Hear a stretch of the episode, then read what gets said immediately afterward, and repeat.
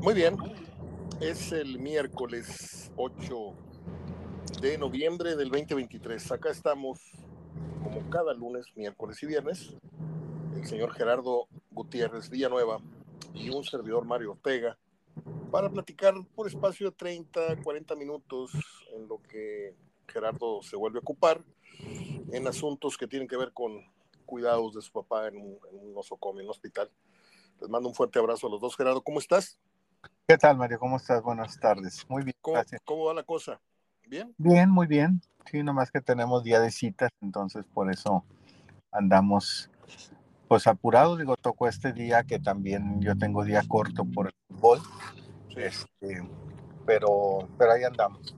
Bueno, un fuerte abrazo a tu, a tu padre, por favor, cuando puedas, le dices que le mandamos muchos saludos y muchos parabienes para que siga con buena salud.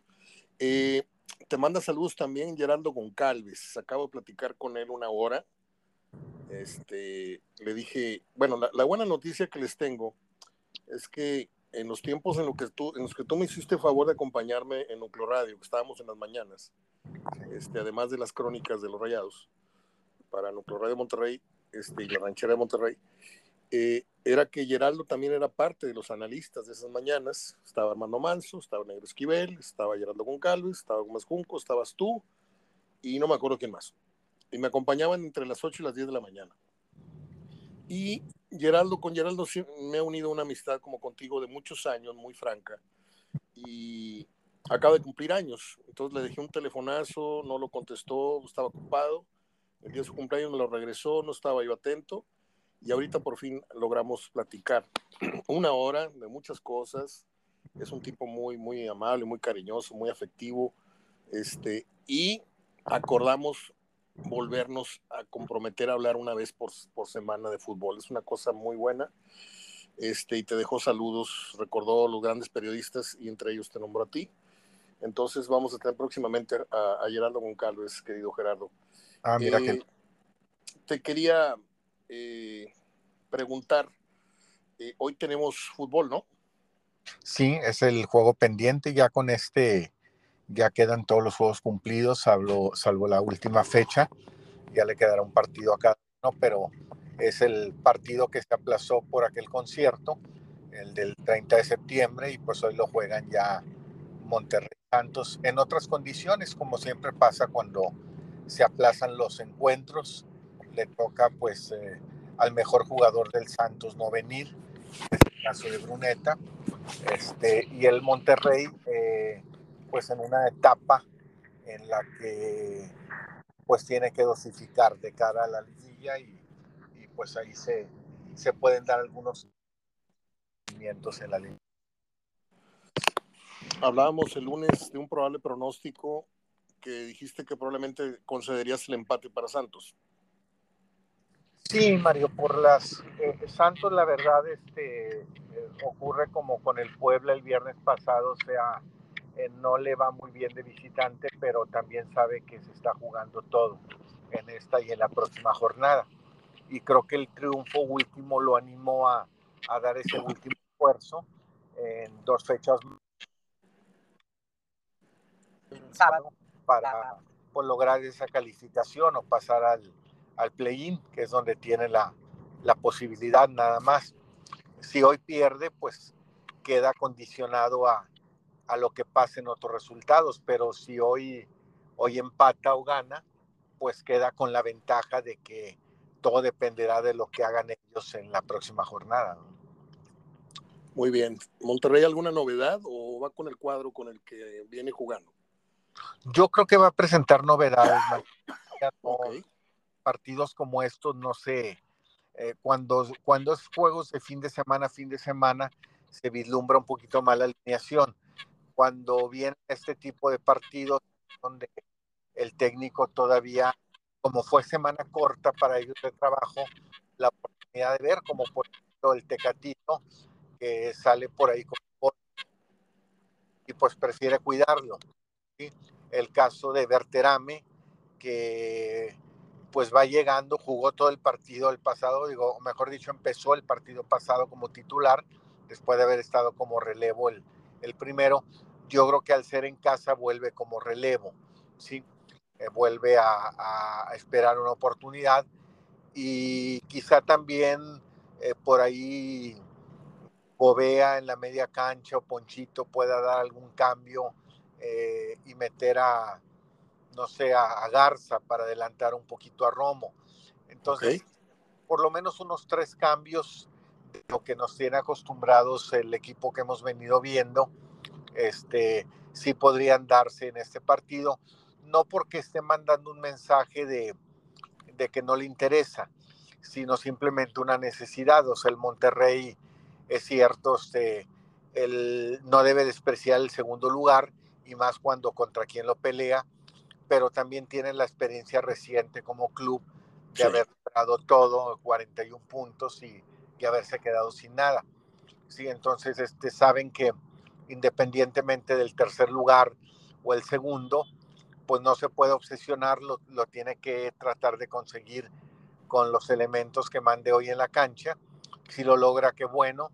Y si no lo logra, eh, pues no será un, fracaso, simplemente eh, habrá que ver lo que, lo que ellos hagan en liguilla y a ver si consiguen más en liguilla de lo que lograron haber, habiendo sido el líder absoluto. ¿Cabría la posibilidad, te pregunto, de que Monterrey especule con el lugar en el que quiere terminar eh, dado al rival que próximamente le, llega a tocar? No creo, Mario, no, no creo que... Mira, no puede especular porque...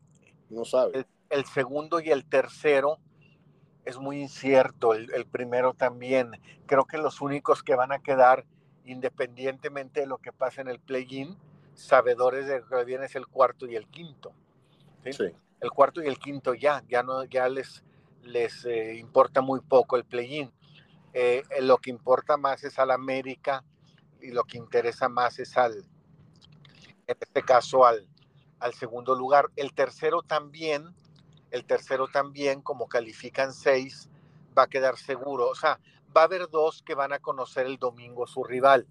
El cuarto y el quinto van a saber quiénes, quiénes se enfrentan y el tercero y el sexto.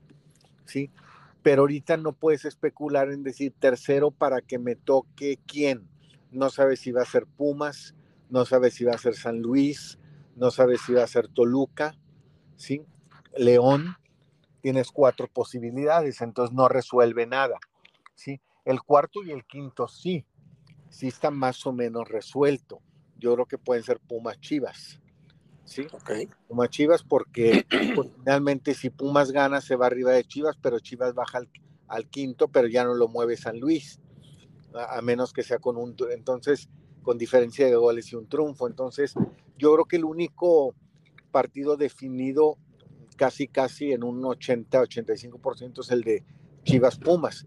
Pero el tercer lugar, especular ahorita en este momento, pues no puedes conocer eh, cuál de cuatro posibles se pueden tocar.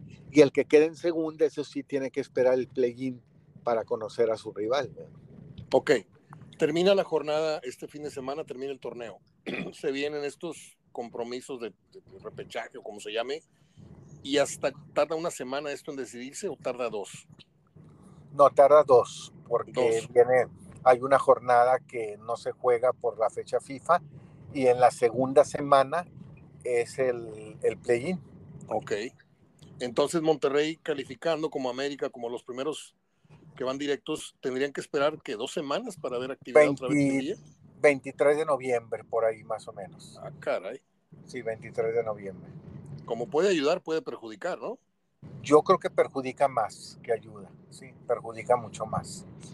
Porque ahorita pues no hay rivales a los que te enfrentes, no, no, no es lo mismo tampoco, Mario, este, estar en actividad normal a tener que enfrentar a rivales como lo va a hacer Tigres, que va contra Lebrijes, dos partidos en la fecha, pero, pero también son riesgos, Mario, porque te enfrentas a muchachos que juegan con mucho ímpetu porque van ante un equipo como Tigres o tienen esa oportunidad.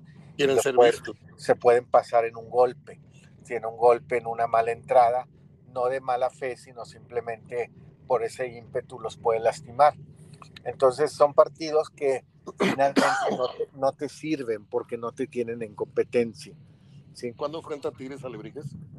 Eh, enfrenta, no han definido, pero creo que es un partido el jueves o viernes de la siguiente semana y el siguiente, o de sábado a sábado, quizá lo jueguen porque pues, son dos semanas, dos fines de semana sin fútbol. Bien. ¿Qué árbitro tenemos hoy en, en, en el partido de Monterrey?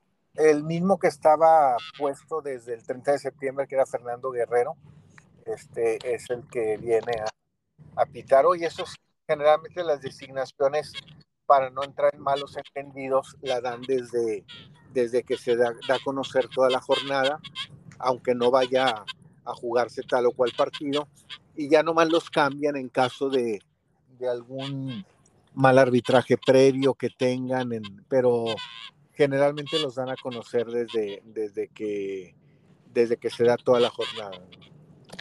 ¿Y qué, en qué concepto tienes hoy día al famoso cantante? Dio el mira, se quedó, ¿qué pasó con él?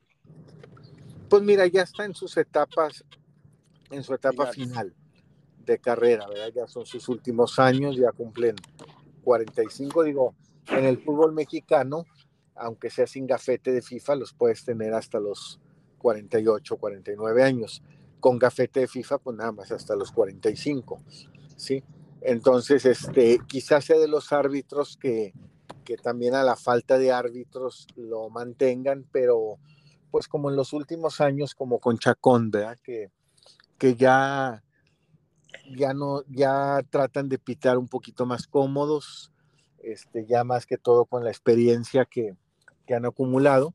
Entonces es un árbitro que, que suele manejar más los, los partidos en, pues conducirlos con la menor eh, cantidad de tarjetas posible. Muy conciliador, ¿no, Guerrero? Sí, sí, mucho diálogo con el jugador y tratar de que entiendan con, con consejos que, que con tarjetas. ¿no?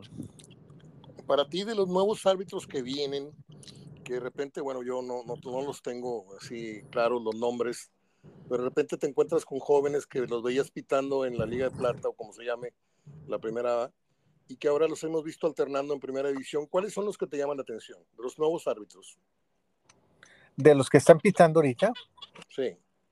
Pues mira, el único que el que va más avanzado es Cáceres y, y este Quintero. De hecho, okay. yo creo que ya están más establecidos. Al que quieren promover ahorita y quieren meter a la liguilla es a Alan Morales, el que pitó sí, Puebla León. Sí, qué sí. desastre y también eh, pues le están dando mucha oportunidad a, a Brian Omar González, este, también es de los que están teniendo o, mucha, pues más participación aunque se equivoquen, ¿verdad? Pero darles más, este, o tratarles de dar más confianza. Y el caso eh, de Alan, Alan, Morales, ¿es por capacidad o es por el, la palanca del papá? Yo creo que es más por el papá. Yo creo que va más por ahí, este, él ya salió, claro, el papá ya salió, ya no está, ¿sí? Eh, pero yo creo que va más por, por el hecho de, de, pues que el papá fue árbitro y de que acaba de estar en la, en la comisión. ¿no? Oye, y del partido de hoy por la noche de media semana, eh, dos preguntas. ¿A qué hora se juega y qué entrada esperas? Es a las 8 de la noche, Mario, y si se espera una buena entrada, yo creo que eh, cercana 30, por ahí de los 35, 36, 38 mil aficionados, por la expectativa que hay de ver al Monterrey este, eh, poder alcanzar el segundo lugar. También tomar en cuenta que es su último partido local, que ya no lo vuelven a ver hasta el regreso, el partido de vuelta de cuartos de final. ¿no? Es decir, Monterrey eh, pues va a estar acá por regresando el 27, 28 de noviembre. Son unos 21, 22 días. lo señalaste ahorita someramente, pero yo te pregunto, en esta interna que vivimos en esta ciudad, eh, ¿qué, tan, ¿qué tanto le importa a Monterrey el consuelo, por lo menos, de terminar arriba de Tigres en la tabla? ¿O no cuenta? No, no, no es algo que tengan así muy, muy acendrado, muy, muy metido en la cabeza. Mira, como consuelo no porque es otra temporada, más bien es el principio lograr el segundo lugar es el principio de lo que podría venir, que viene otra liguilla, ¿sí? Eh, creo que Monterrey ganando el segundo lugar y quedando campeón, bueno, pues eh, son doble mérito y sabes que terminé arriba del archirrival y también gané el título. ¿Sí? Este, no creo que lo esté pensando en función como consuelo a lo que ya pasó. Es decir, tú me quitaste la posibilidad de ir a la final y, ahora yo quedo en segundo lugar porque es otro torneo. Eh, no sé, eh, claro, es el que lo tiene más a la mano. Sabe que tiene dos posibilidades, tiene esta y la del fin de semana. No sé rayados que tanto esté jugando con el resultado de Tigres, es decir, mira, Tigres va contra América, a lo mejor es imposible que le gane si acaso un empate y yo entonces ganando dos puntos de, de seis eh, soy segundo lugar. Pero creo que no está tan obsesionado el equipo en lograrlo. Cuando digo obsesionado no es que no lo quiera lograr, pero no una obsesión de decir, sabes que es un fracaso si quedó abajo de Tigres por, por el reciente suceso del, ahora sí del torneo pasado, de pues haber logrado todo y haberse quedado sin nada. Y a veces así pasa. Cuando eres primero y logras todo, no eres campeón, y te llega cuando fuiste sexto, séptimo o quinto. Empieza a permear la mediocridad, ¿no? Ya no aspiras a, a lo grande, sino a entrar en el bonche, porque pues ya, ya está claro que el que entró en octavo, entró en sexto, salen campeones. Ya no sirve de mucho ser el, primer lugar. No, tomando en cuenta que es otro torneo, ¿verdad? Que, que, la liguilla ha quedado demostrado que es un torneo totalmente distinto y que también tienen que cuidar las tarjetas, ¿verdad? Porque también ahí está eso, el, ese, el, ese eh, rayados por lo, digo, lo puede manejar a los que tenga cercano o, con tarjetas, pero el caso está más complicado para Tigres, porque Tigres va con América y no es lo mismo enfrentar a la América con, con, este Rodríguez, Felipe Rodríguez, eh, debutándolo en Tigres, que con Nahuel. Entonces a lo mejor es más fácil hablar con Nahuel. ¿sí? Que se hablar con tranquilo. Sí, sí, sí, porque ya A ver, perdimos un poquito la, comunicación, pero sigue grabando. La última jornada, porque si no eh, tienes que empezar la liguilla eh, suspendido. Muy bien. Voy a cambiar el juego. ¿Te sorprende o qué opinión te merece la renovación de contrato del Maxi Mesa? Un jugador que creo que mayoritariamente muchos habíamos señalado como uno de los elementos abocados a salir y para sorpresa de nosotros, pues lo renuevan. ¿Esto qué te dice, Gerardo? ¿Qué lectura le das a esto? Mira, eh, me, me, sorprende más que, y yo creo que en eso se basan los directivos para renovarlo, que todos los técnicos que han, que han pasado lo han utilizado. ¿sí? Incluso algunos hasta lo han potenciado, como Aguirre. ¿sí? Pero todos los técnicos eh, juegan con él. Eh, por ejemplo, eh, Bucetita a Cortizo y prefirió siempre jugársela con Maxi que, que empezarle a dar la oportunidad a Cortizo. Pero esto es por lo económico, es porque no quieres tener un... no, yo creo que, según explican los técnicos, es un hombre muy importante para su sistema. ¿Sí? De acuerdo. Según explican los técnicos, para la pausa que hay que dar, para la salida, para el sacrificio, el manejo, el manejo de, los, el manejo tiempos, de los tiempos del juego. Eh, según, según tengo entendido, es este un jugador muy importante para su esquema. Ha sido para Alonso, ha sido para Aguirre, ha sido para Bucetich en esta etapa, está haciendo para, para el Tan Ortiz desde que llegó. Entonces, pues algo le han visto algo le han visto. Y también otra cosa que no es obligatorio al renovarle quedarte con él, al contrario, yo lo renuevan si está empezando a generar para, en un dado caso, venderlo. O sea, tener algo económicamente, recuperar algo, dado el, el costo que tuvo. Acuérdate que la mayoría de los jugadores del Monterrey se los dejaron con esa herencia. Eh, un contratazo ¿sí? que nadie quiere pagar. Pero tampoco el Monterrey está dispuesto a perder porque siente que no le ha sacado toda la inversión. De acuerdo. Como pasó con Hugo González. ¿Sí? ¿Cuánto tiempo lleva el Maxi con el equipo? ¿Tres o cuatro años? Lleva cuatro años ya. Cuatro años. ¿Cuál es tu evaluación del Maxi Mesa en estos cuatro años? Mira, para efectos de lo que se ve desde afuera eh, y lo que ha logrado en los partidos importantes, un 7.5. ¿sí? Para efecto de los técnicos que lo han utilizado, que lo, yo creo que anda en 8.5 por ahí. Y si anda en el 8.5, mm, es porque él mismo lo dijo y se sinceró en una entrevista, no ha sido constante, le ha faltado ser constante, ¿sí? Pero Maxi Mesa te ha dado unos buenos partidos, te ha resuelto algunos otros, y creo que si Maxi Mesa se hubiera mostrado igual en una temporada, o sea, constante, pues sería el ídolo, un jugadorazo. Pero Maxi te da uno bueno, dos malos, o no a veces malos, simplemente uno bueno y dos no aparece. ¿sí? Y luego de repente te da otro y en otro no aparece. Es el caso en Tigres de Quiñones. ¿sí?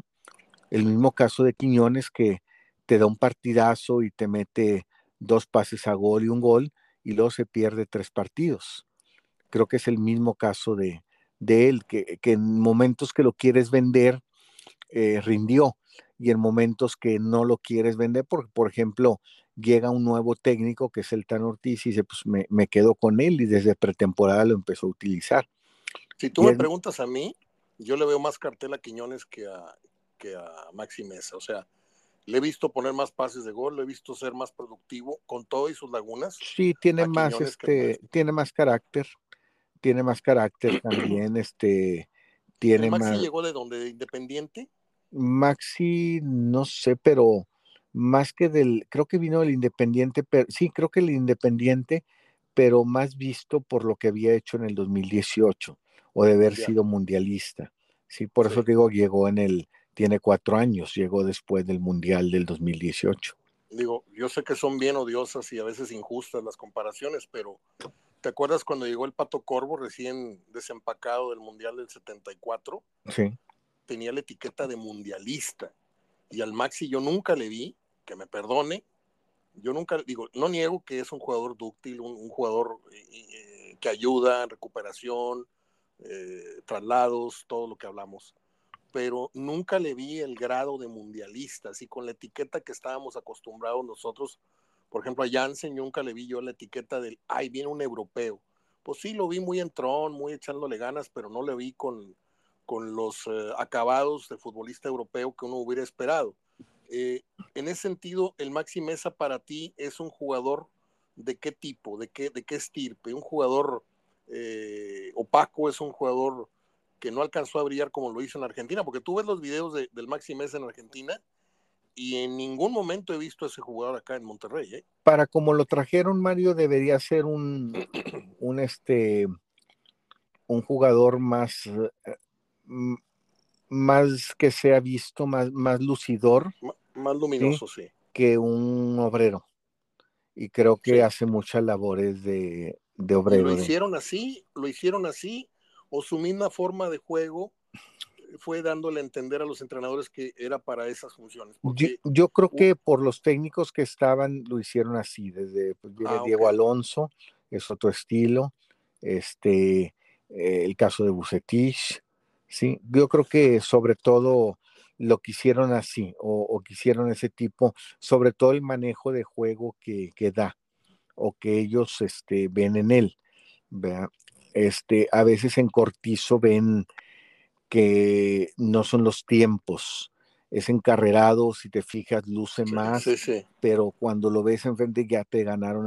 Por eso, por eso se habla de un estilo aunque similar no lo es el caso de, de, Ruiz, el del Toluca, que es un muchacho más o menos del estilo de Cortizo, pero él sí, si te fijas, defiende bien, sube bien y los tiempos los maneja bien. Tiene más Cortizo todavía no maneja mucho el de, el de venir a defender, maneja el de la salida al frente, de media cancha para adelante. Ruiz lo maneja desde su área para adelante, ¿sí? Y el caso de, de Maxi Mesa eh, es un jugador que yo creo que eso le han visto los técnicos, que, que maneja muy bien los tiempos en no, no desubicarte el equipo, no dejártelo mal parado en cuanto a, a cómo ir, a qué ritmo ir, a qué ritmo regresar, bajar, hacer labores defensivas, coberturas. Entonces, este, creo que eso es lo que, lo que ha gustado a los demás. Pero yo creo que la renovación no pasa más porque estén encantados con él, o sea, el hombre que le va a dar títulos. Yo creo que pasa más por, por a ver si ya se da, a ver si ya se da el momento de venderlo, si no dejarlo ir todavía para lo que pagaron por él, porque es de los jugadores, de los dos, tres jugadores mejor pagados en el equipo. Y de paso le hacen la madre a la afición, porque queda otra vez claro que la voz del pueblo nunca ha sido la voz de Dios en el fútbol. El directivo piensa y decide desde diferentes ópticas, la deportiva, la económica en este caso, y pues mucha gente hubiera jurado que uno de los que, iban a salir, como dije hace un momento, pues indudablemente hubiera sido Maxi Mesa, pero con esto, pues la afición como que quiero imaginar que, que esbozó una mueca al decir, ¿cómo?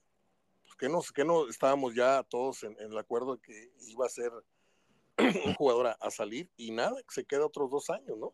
Sí, Mario, yo siempre he dicho que si la afición la dejaran como accionista votar, ya tendríamos a los equipos en segunda división otra vez, en liga de expansión, totalmente, ¿eh? porque no es posible con cuatro o cinco cervecitas encima este, tomar decisiones. Esa es tuya totalmente, te la he escuchado muchas veces eh, que la afición no decide, la, no, gracias, gracias a dueña del equipo. Gracias a Dios, no. Y también hay que ver una cosa, el esfuerzo que están haciendo las directivas, ya no tan fácil.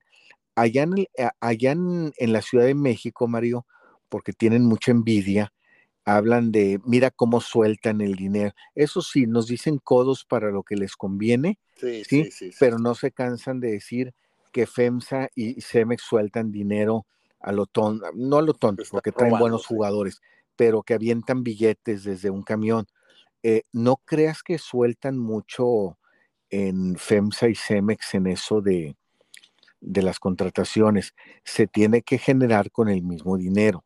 O, por eso tratan de tener directivos eh, como los tienen, honestos en el manejo de los dineros, eh, capaces, eh, digo, como han demostrado las últimas directivas de los dos equipos, en el sentido de, de ser muy, tener mucho compromiso con el manejo y mucho cuidado con el manejo del dinero. Entonces, eh, eh, se gastó mucho en canales, se está invirtiendo mucho en él. Por eso yo te decía que para la gente es muy fácil. No, pues quiten a, Vegas y traigan a Bruneta, o quiten a Rojas. Y no, eh, la, directiva no toma las decisiones así, las dos directivas la toman por, por puesto. ¿sí? Eh, si traigo a Bruneta, es para ocupar el sueldo de quién. Es como los que hacen los, los once ideales en Internet, ¿no?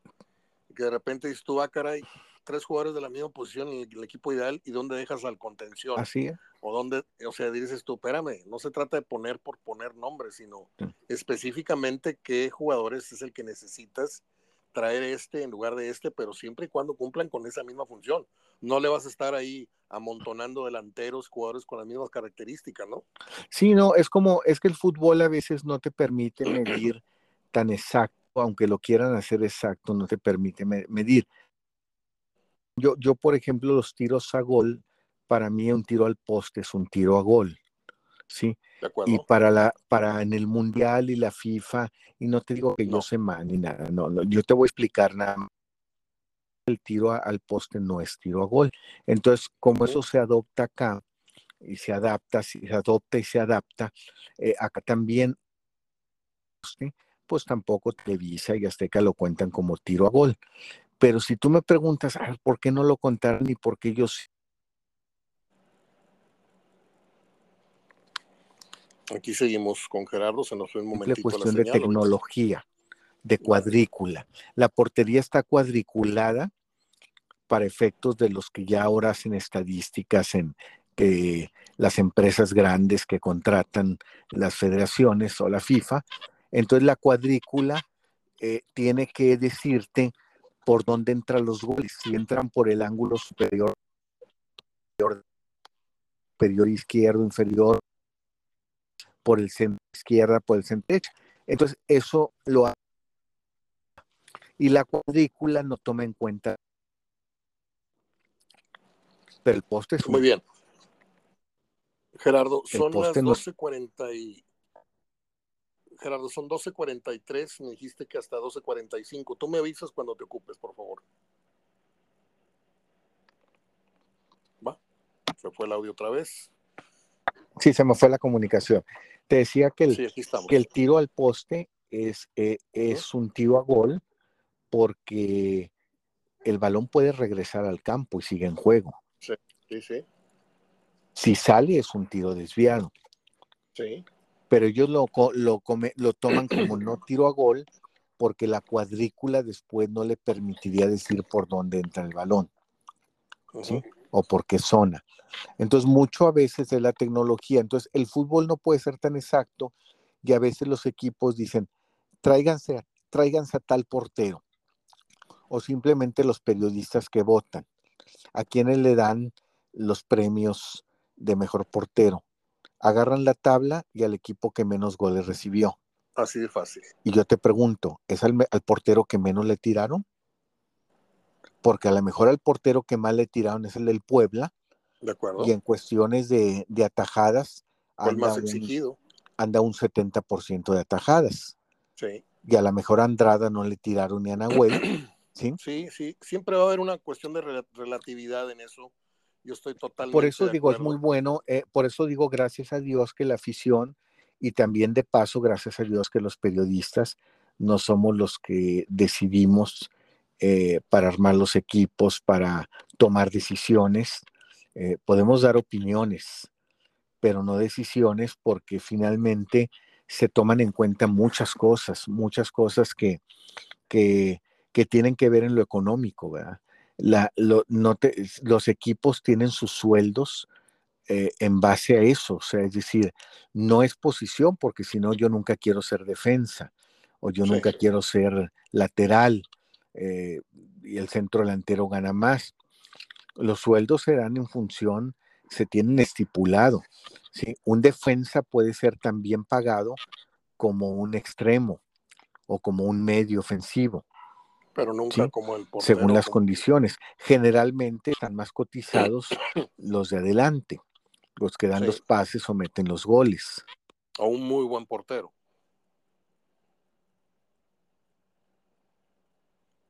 Aquí seguimos. Ahorita recupero a Gerardo en un momento más. Estamos platicando como todos los miércoles con Gerardo Gutiérrez. Creo que lo perdimos. Son 33 minutos me dijo que hasta las 12.45 estaba disponible.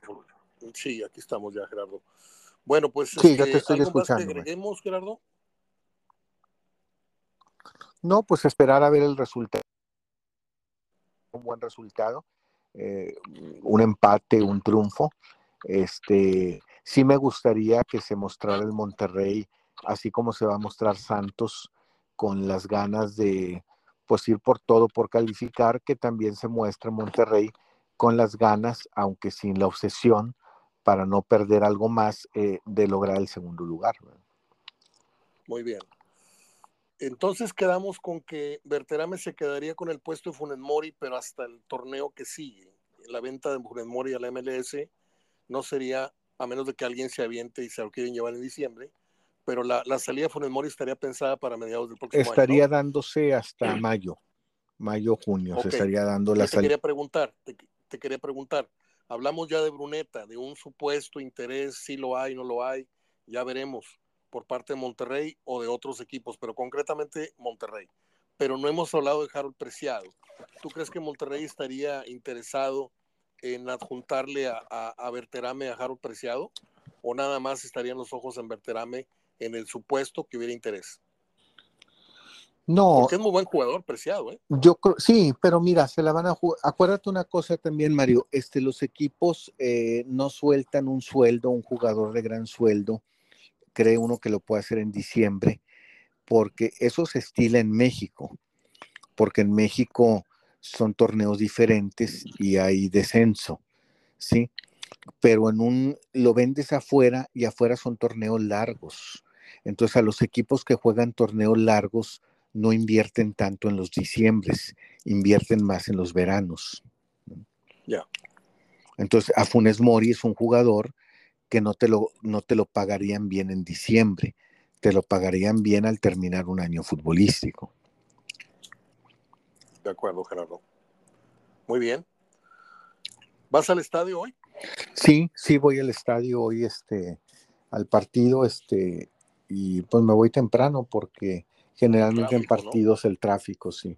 No te prefiero llegar temprano al estadio, pero evitar el tráfico. ¿Cuánto haces? ¿Saliendo de dónde al estadio, cuánto haces? Pues saliendo acá por el rumbo del obispado, al estadio, eh, cinco y media, cinco cuarenta y cinco, llego a ser hasta 45 minutos más o menos. ¿Es, es, ¿Es en la aproximación o en el traslado a la ciudad en donde más te tardas? No, es en el traslado, no, en el de aproximación no, la gente suele llegar tarde al estadio.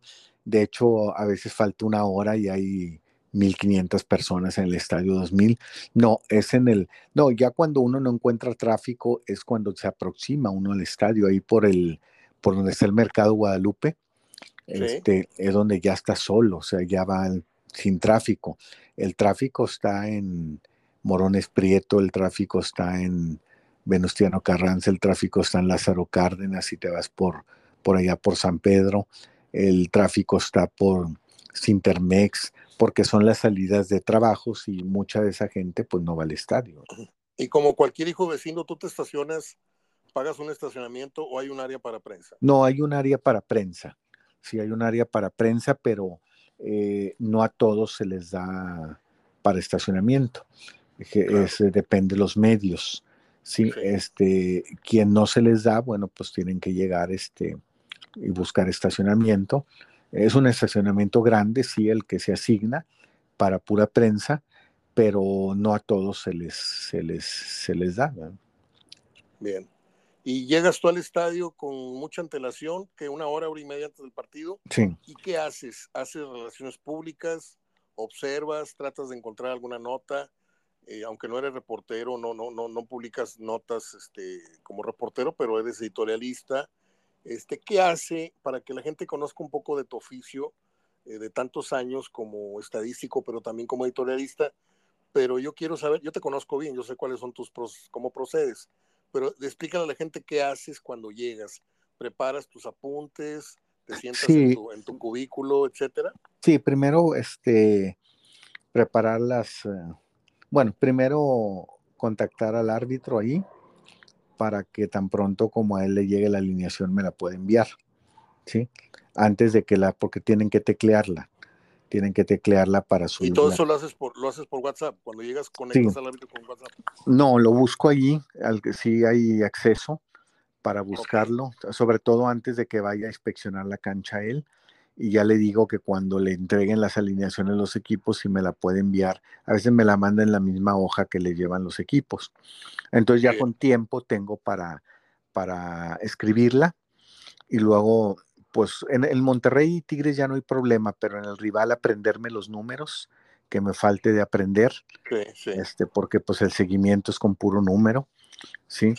Y este, ganar, agarrar un lugar si no está asignado. Generalmente en los partidos fuertes sí lo asignan, como contra América, decían, eh, ve conmigo porque te digo qué lugar está asignado. En los partidos como estos o cualquiera, este, donde se quieran sentar.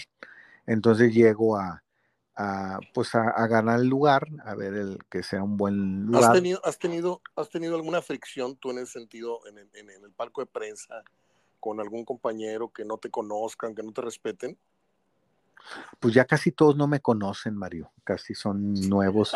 Sí, la mayoría, no, de veras, casi todos, casi la mayoría no me... ¿Quién es el viejo canoso ese que está sentado ahí? Sí, alguna vez este, hasta una persona, hasta un, un tipo arrogante, este jovencito, de esos jovencitos que ahora andan, este, eh, hasta... Los yuppies, los yuppies del periodismo. Sí, hasta me confundió con un portero, con uno de la puerta, este Digo, la fregada. digo, a lo mejor también tengo finta, ¿verdad? pero, pero no, puede ser, pero cuando ves con su, no puede ser, digo, pero cuando ves a uno con su tabla y sus binoculares colgados y todo, pues, pues no voy a ser portero, ¿verdad? Entonces, ese, pues sí, eh, medio arrogante el tipo, a lo mejor porque ya salía en tele y todo, y este, y me preguntó que por dónde era la entrada, no sé qué, ¿verdad? Y, y no le dije nada, nomás lo mandé a otro lado. Lo mandé al lado contrario. Sí, entonces se fue al lado contrario y este sí es una buena anécdota esa.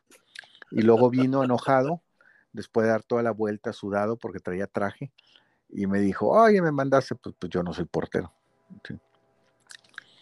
Estúpido. Entonces ahí le dije que no era portero, entonces pues es que me mandaste al lado contrario, pues sí, pues, pues yo no soy portero, pues eso, eso te hubiera mandado hubiera un portero.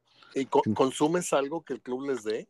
Refresco, comida o, compras tu propio alimento? No, generalmente no como nada, me voy comido, o sea, eh, generalmente, pero sí el, los clubes, tanto Tigres como Monterrey, tienen a bien porque a veces son horas incómodas como ese partido que fue a las 5 o cuando es muy tarde a las 9, de dar eh, algo de, de cena, ya sea una hamburguesa, ya sea un hot dog, este, un refresco, cuando sí son horas así como este de las 5, o como cuando son de las nueve, eh, sí, ahí sí este, ponen ahí y le entregan un, junto a acreditación, Mario, te entregan un papelito que es para el consumo de una comida. Ahí lo entregas y tomas tu refresco y te dan tu, pues ya sea la hamburguesa o el hot dog, eso. ¿eh? este, ¿Te acuerdas, ¿Te acuerdas aquellos años en los que apenas estaba yo tratando de ser tu amigo? Me acercaba yo con mi bolsa de semillitas y te ofrecía. Y tú me decías, aquí tengo, gracias. Y ya me iba yo. Sí, fíjate que sigue pasando. Hay un muchacho muy, muy amable. Este, no es de medios, sino como que trae cámara para grabar, pero muy, muy, muy amable. Una persona muy, muy, bastante amable. Eh, todo el mundo saluda. Tuvo a bien ahora. Tiene detalles ahora en Halloween llevo una bolsita y metan la mano y a cada uno pasó para que tomaran chocolates o dulces. No, la verdad, buen tipo, muy buen tipo. Y este, y le se sienta al lado mío. Se sienta al lado mío, generalmente se sienta y este, o, o busca sentarse allí y porque le gusta, dice que cómo estoy escribiendo todo y cómo todo. Y a veces estoy yo anotando 20 cosas o 30 y me, acerca su bolsita de gomitas de dulce. Mira, poco me falta para agarrar las gomitas y aventárselas a la cabeza y todo. Este, y, me acordé de no me distraigas. Me acordé de ti porque hace unas cuatro partidos me dijo. Este, llegó con las gomitas y me ofreció antes del juego. Pero como quiera yo estaba copiando las alineaciones. Y ya le tomé una, digo, por cortesía, y me dice, sí, te ofrezco ahorita porque yo sé que, este, la otra vez, este, no, Gerardo, te ofrecí el juego y me hiciste mala cara. le digo, no, no. Sí, le dije, no. Perdón. Le dije, no, no es mala cara, lo que pasa es que pues estoy muy ocupado. Sí. Ya lo sé, ya lo sé, yo, yo te conocí y las miradas fulminantes de estoy ocupado, por favor, no me distraigas. Yo las la entendí como la segunda, tercera aproximación cuando me acercaba ahí contigo, este, con tu cronómetro en el cuello, colgado en el pecho y tu tabla y tus binoculares y yo quería este, conocer al periodista, ¿no? A Gerardo Gutiérrez y yo con mi humilde bolsa de semillitas, pero ya una vez conociéndote y, y no me extraña que el tipo se siente al lado tuyo porque ha de ser todo un espectáculo viéndote para notar cuánto, cuánto acontecimiento ocurre en la cancha, ¿no? Cambios, números, faltas, minutos, todo lo que haces tú, ¿no? Que, llevas un, una perfecta lectura de los partidos y que luego la plasmas en, las páginas del norte.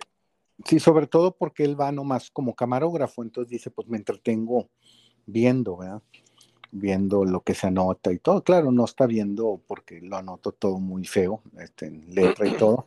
Eh, no le entiende, pero dice, me, pues me, me, anima, veo el juego y estoy viendo que estás anotando, y pues se la pasa. Gerardo, ¿vas con el mismo entusiasmo de hace unos años al fútbol o vas porque tienes que cumplir con un oficio? ¿O si te entusiasma de pronto decir, voy a ver un Santos Monterrey, voy a ver un América Monterrey, voy a ver un Querétaro Monterrey?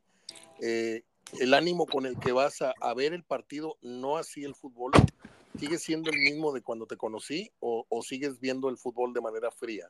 No, sí, fíjate que sigue gustándome. A mí me encanta ir al estadio y no nomás en Monterrey, en ciudad que voy. Mira, ciudad que voy es eh, siempre ver si hay fútbol o ver si hay lucha libre. Vamos, cabrón. Lucha libre. Bueno. No, no qué artista se está presentando aquí, si se está presentando nada más. Eh, ¿Hay fútbol? ¿Quién juega? O, hay aquí arena y hay lucha libre. Y, Vete a ver a Joaquín Sabina el sábado, Gerardo. Pero, pero cantantes y, artistas no voy a conciertos, Mario. hay, muchos artistas. No, me gustan, Mario, me gustan, pero no, no, o sea, me gustan muchos artistas. Me gusta Mijares, Luis Miguel, eh, Lupita D'Alessio, este, eh, me gusta mucho, este, muchos, muchos artistas. No, no, no, no de esos no. Pero me gustan, pero fíjate que no voy, Mario, porque pagas mucho dinero y las canciones que a ti te gustan, que te hicieron ir por ese artista, las, estás escuchando acá con Lolita al lado tuyo, a todo pulmón. ¿Sí? Está cantante, entonces, y el, y el cantante, pues nomás acerca el, pone el micrófono a que canten a coro. Exacto. Me dicen todos los compadres y amigos y hasta mi esposa que soy un amargado en eso, pero no, no, no, simplemente es que yo no pago tanto dinero para que las canciones principales me las cante doña Laurita al lado mío, don Chonito al lado mío, ¿sí? Y no al cantante, porque yo voy a escuchar al cantante, no a que las mejores canciones las canten a coro la gente. Por eso me dicen que soy un pues amargado en eso, pero, pero no, voy más a, me gusta mucho la lucha libre y el fútbol, pero sí sigo yendo con las mismas ganas, con el mismo entusiasmo este, porque eh, no porque yo, así lo, lo, vea, sino me lo enseñó o me dieron un, golpe fuerte de elección cuando fue el Mundial del 86, eh, que cubrí, yo, pues yo estaba muy joven, y este, y me, y me acuerdo que, que después en el estadio hice un comentario, este, ya que empezó la liga, dije, mira, voy a hacer, voy a, acabo de hacer un Alemania-Argentina, la crónica, y ahora vengo a hacer un Cruz Azul Potosino. El primer partido me tocó de la liga siguiente ir a México, estar en México, entonces me tocó cubrir ese partido. Y muy aleccionador, porque el comentario lo hice con otra persona, pero ahí estaba sentado don Fernando Marcos y, y pues sí me dio una lección, me dijo que, que, que, todo, que si me gusta el fútbol tiene que ser el fútbol, cualquier partido le puede encontrar algo. Y que cuando a cualquier partido no tenga la capacidad de encontrarle algo, mejor me dedique a otra cosa. Fíjate, las mismas palabras me las dijo mi papá en lo que refiere al cine. Me dijo, no hay película mala porque mi papá nunca se salió de una película a media, a media función en, un cine. Y cuando fui con él yo estaba cabeceando, dormido, con la cabeza en, la mano en los codos, así en la barbilla.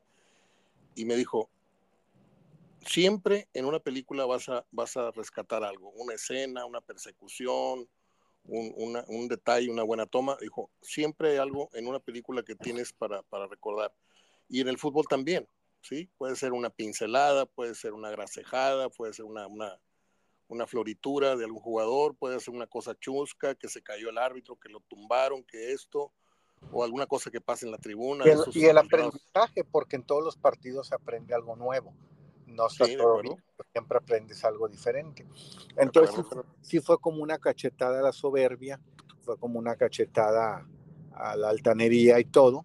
Y sí me, me quedó muy claro. Entonces dije, no, pues sí es cierto, cuando no me gusta un partido de fútbol, no quiera ir, pues ya no me gusta el fútbol. O ya me dijo otra cosa. Y hasta entonces, desde entonces y hasta ahora, eh, cualquier partido del fútbol me gusta ir. O sea, cualquier partido que haya en Monterrey de, Tigres de Monterrey, me gusta ir al estadio o cuando ando afuera, me gusta ir si pues es partido de Chivas, de Atlas o, o de Fíjate, o donde ande. A mí, a mí desde niño me gustó ir al estadio, obviamente. Pero un día, teniendo yo 17, 18 años, fui a pasar unas, unas vacaciones de una semana y media con unos vecinos que tienen familia allá y me invitaron a, a, pasar Semana Santa, no sé qué fue, y nos fuimos a Guadalajara. Y de hecho la familia con la que llegamos vivía en el observatorio, en una lomita, y ahí estaba el observatorio y el telescopio y no sé qué. Y estando en esos días, este, oye, este, pues vamos al estadio. Y fuimos al Estadio Jalisco, yo no conocía el Estadio Jalisco, dije yo, wow, voy a conocer el estadio donde Pelé tuvo sus mejores actuaciones, independientemente de lo que hizo en el Azteca y cuál va siendo mi suerte, que llegué al, al, al, Estadio Jalisco, jugaba la UDG contra un sotanero, no me acuerdo si era Atlético Español o era uno de estos Zacatepec. Te lo juro, Gerardo, que no había cinco mil personas y el partido fue el más aburrido de mi vida, este, pero conocí finalmente el Jalisco. Pero es un, es un recuerdo muy bonito que tengo porque fui con amigos que en su mayoría ya, ya fallecieron curiosamente se fueron yendo un hermano tras otro hermano y murieron hasta cuatro, este, incluidos los papás. En fin, fue una cosa muy dura para mí perder a esos amigos. Este, estoy hablando del año 77, 78 más o menos. Bueno, pues aquí termina el programa La otra cara de. El invitado de hoy fue Gerardo Gutiérrez. ¿Te acuerdas, ¿Te acuerdas de aquel programa? La otra cara de. Sí, sí, la otra cara. Sí, que hacía Marta Samarripa. ¿te acuerdas? Marta Samarripa. Bueno, yo hoy fui Marta Samarripa, yo, entrevistando a Gerardo Gutiérrez, que nos dijo que le gustaba ir a conciertos, pero que Chuchita y que Juanita. No, le, con conciertos no me gusta ir. Me gustan los. No, bueno, te gustaba. Que cantan. No, no, conciertos casi no voy, Mario. Casi bueno, no entonces voy. la anécdota que me acabas de contar me gustan fue, fue, los artistas que vienen. Yo, yo, si por mí fuera, iría a ver todos los conciertos, ¿verdad? pero no me gusta que las principales canciones se canten a coro. Por eso, pero eso no... lo viviste, ¿lo viviste o no lo viviste? Ah, o sí, nada lo más viví. no. no ah, lo bueno, viví. entonces dejaste de ir por eso.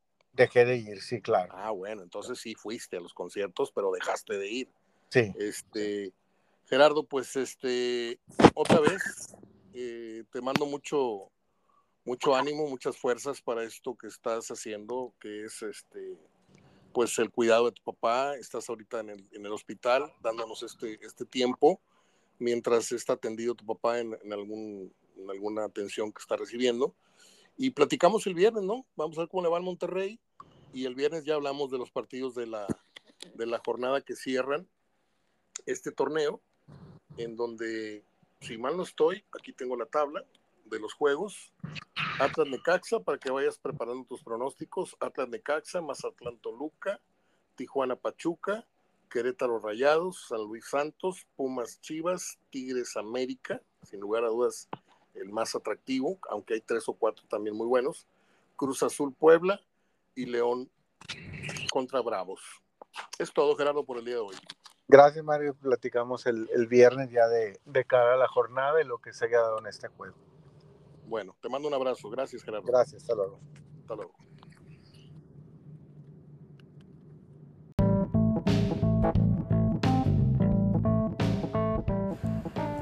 Bien, ahí estuvo la plática con mi estimado amigo Gerardo Gutiérrez, un gran periodista y hoy día un gran comunicador de radio.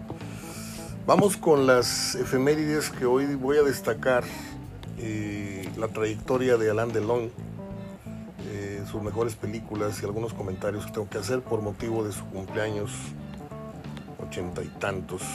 A ver, inicio entonces, dejo al final a, este actor francés.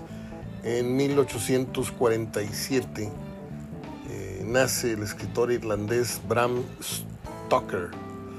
Este señor fue el autor de la famosa novela de terror Drácula y que tiene ya varias versiones en el cine. Eh, Bram Stoker murió el 20 de abril de 1912. Imagínense de cuándo data esta historia de Drácula que hemos visto, como dije, ya en diferentes oportunidades. En 1914 nace el actor estadounidense Norman Lloyd. Él formó parte del elenco de la película La Sociedad de los Poetas Muertos de nuestro queridísimo Robin Williams. En 1920 nació la actriz estadounidense Esther Rowley.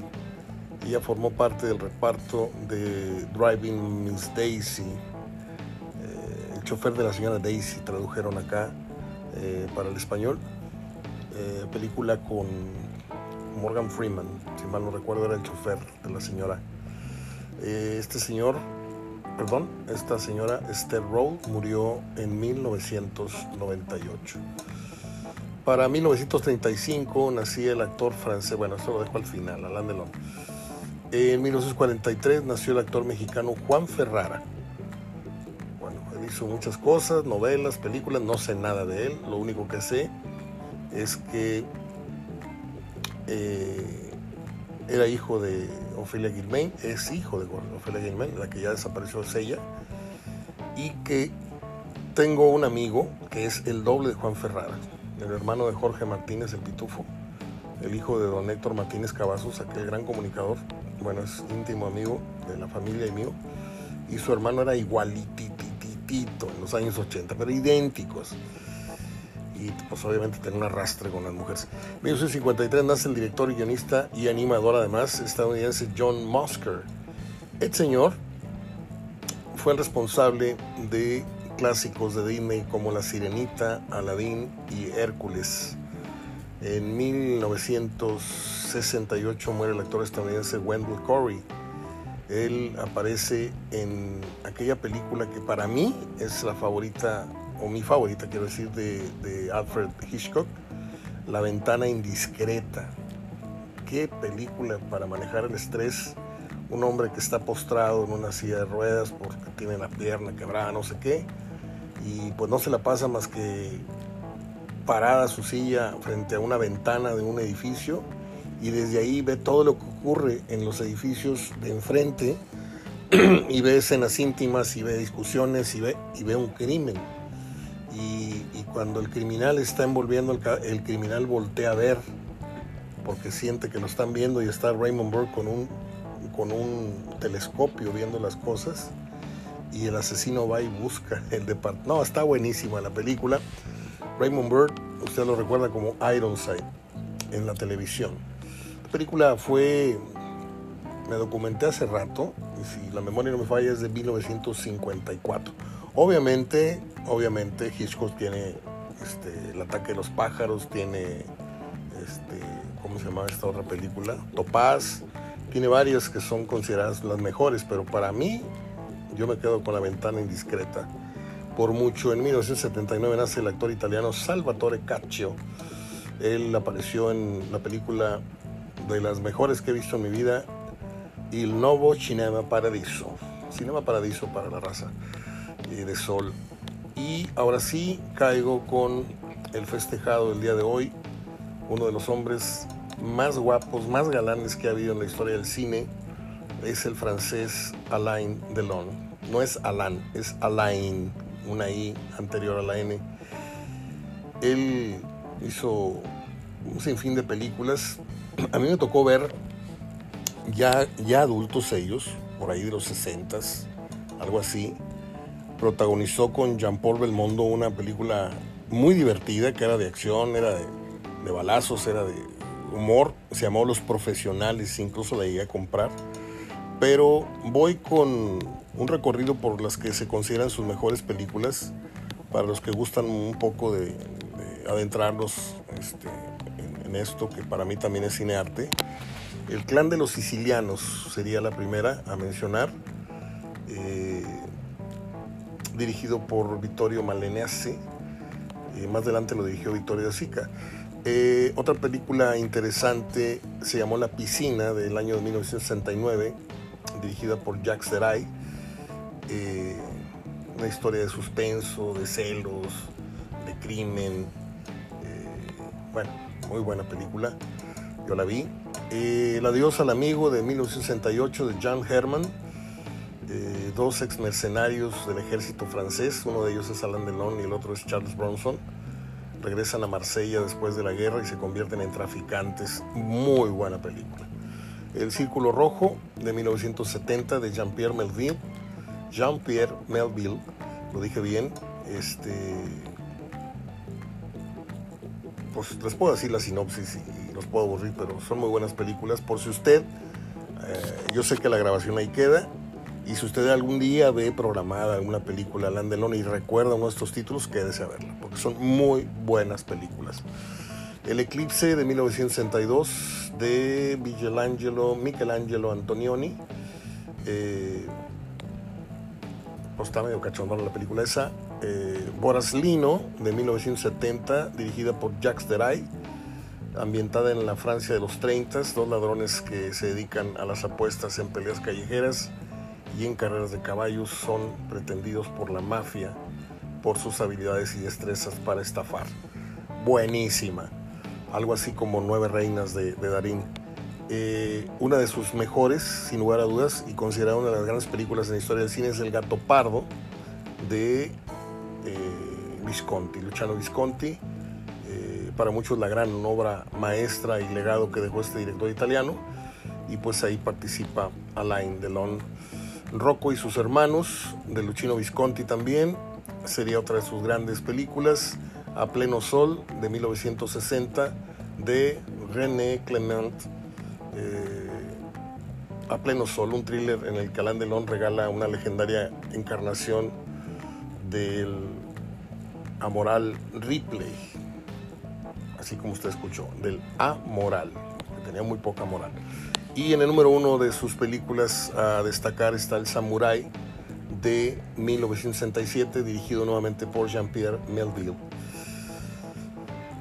No sé mucho, pero lo poco que sé aquí se los recomiendo y se los comento.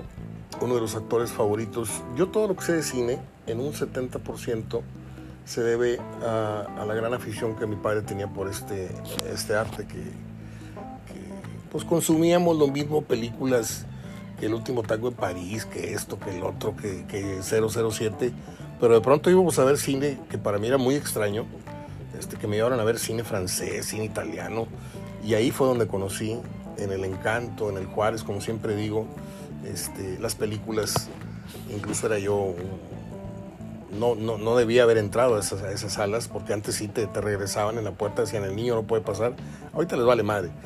Este, pero me tocó ver varias películas de Jean-Paul Belmont, siendo yo un adolescente, un niño, 10, 11, 12, 13 años más o menos.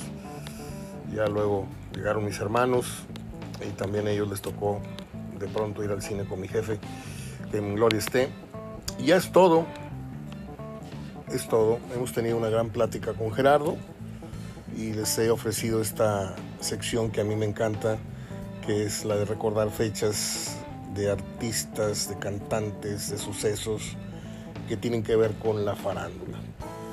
Otra vez, estoy muy contento porque he platicado fuera del micrófono con Geraldo Goncalves, por motivo de su cumpleaños reciente. No nos encontrábamos hasta que no logramos coincidir el día de hoy y acordamos volvernos a, comprometer a hablar de fútbol y es tan, es tan lindo escuchar a Geraldo, tiene tantas cosas que decir, es un hombre muy espiritual, es un hombre muy bondadoso, muy amoroso y sabe mucho de fútbol, tiene muchas anécdotas que contar. Y vamos a, retomar aquella vieja costumbre que teníamos en los años 90, en, los que una vez a la semana me acompañaba en la cabina de Núcleo Radio Monterrey, en Núcleo Deportes, y platicábamos una hora de fútbol, analizábamos la jornada y, y muchas cosas. Y no me puedo ir, ya me acordé que bueno, sin recordar a un entrañable amigo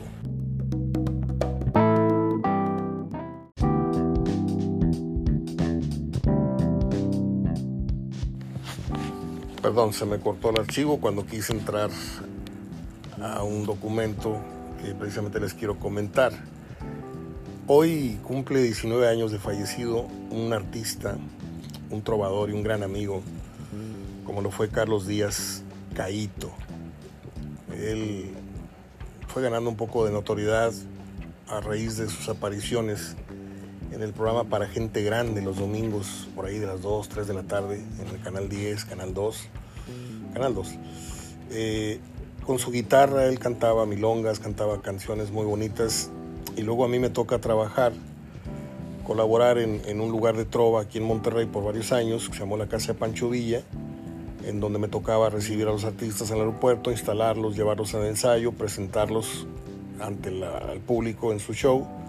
Y pues eso me dio la oportunidad de tratar a, a, no pocos artistas, ¿no? Pero sin duda con el que logré hacer una gran amistad fue con Carlos Díaz Caíto, al grado de que vino aquí a la casa este, hicimos un programa de radio de fútbol en Radio Asir. Eh, cantó sus canciones favoritas que yo le pedí, mis canciones favoritas de él. Eh, contó unas anécdotas deliciosas. Eh, me sacaron sendas carcajadas. por aquí le escribí algunas líneas hace, hace un rato, que si usted me lo permite voy a, a recordarlo de esta manera. Hoy hace 19 años partió un gran artista, un gran trovador y un gran amigo, Carlos Díaz Caíto me tocó conocerlo a principios del año 2000. Lo presenté y trasladé en sus días de recitales que dio en la desaparecida casa de Pancho Villa y en esos días de largas convivencias sembramos una legítima amistad. Carlos Díaz Caíto venía una o dos veces al año y hacía temporadas de una o dos semanas en las dos casas de Pancho Villa que había, una por Padre Mier pasando la Purísima este, y la otra estaba allá por Vasconcelos, no sé por dónde, en la colonia del Valle. Eh, una mañana desayunábamos y salió inevitablemente el tema del fútbol y su plática, además de muy interesante y muy simpática, les digo, me ganchó. Y ahí fue cuando le revelé que además de colaborar en ese lugar de trova en el aspecto de relaciones públicas, pues yo en realidad era un periodista de fútbol que tenía un programa de radio. Y bueno, pues al día siguiente ahí estuvo en mi cabina con su guitarra hablamos muy sabroso, le digo, de fútbol y me regaló en vivo sus dos piezas mejores a mi punto de vista, que es Cuando yo una guitarra y A pesar de todo con previo poema de La Luna de Jaime Sabines. Caito fue muy popular, les decía, a raíz de sus apariciones en el programa de televisión para gente grande que conducía el recientemente finado y admirado Ricardo Rocha, esto por allá en los años 80. ¿Usted quiere saber quién me acuñó el término abrazo de gol? Fue Caito, Carlos Díaz Caito. Le mando un fuerte abrazo hasta allá donde quiera que se encuentre. Soy Mario Ortega hablando de fútbol. Hasta el día de mañana.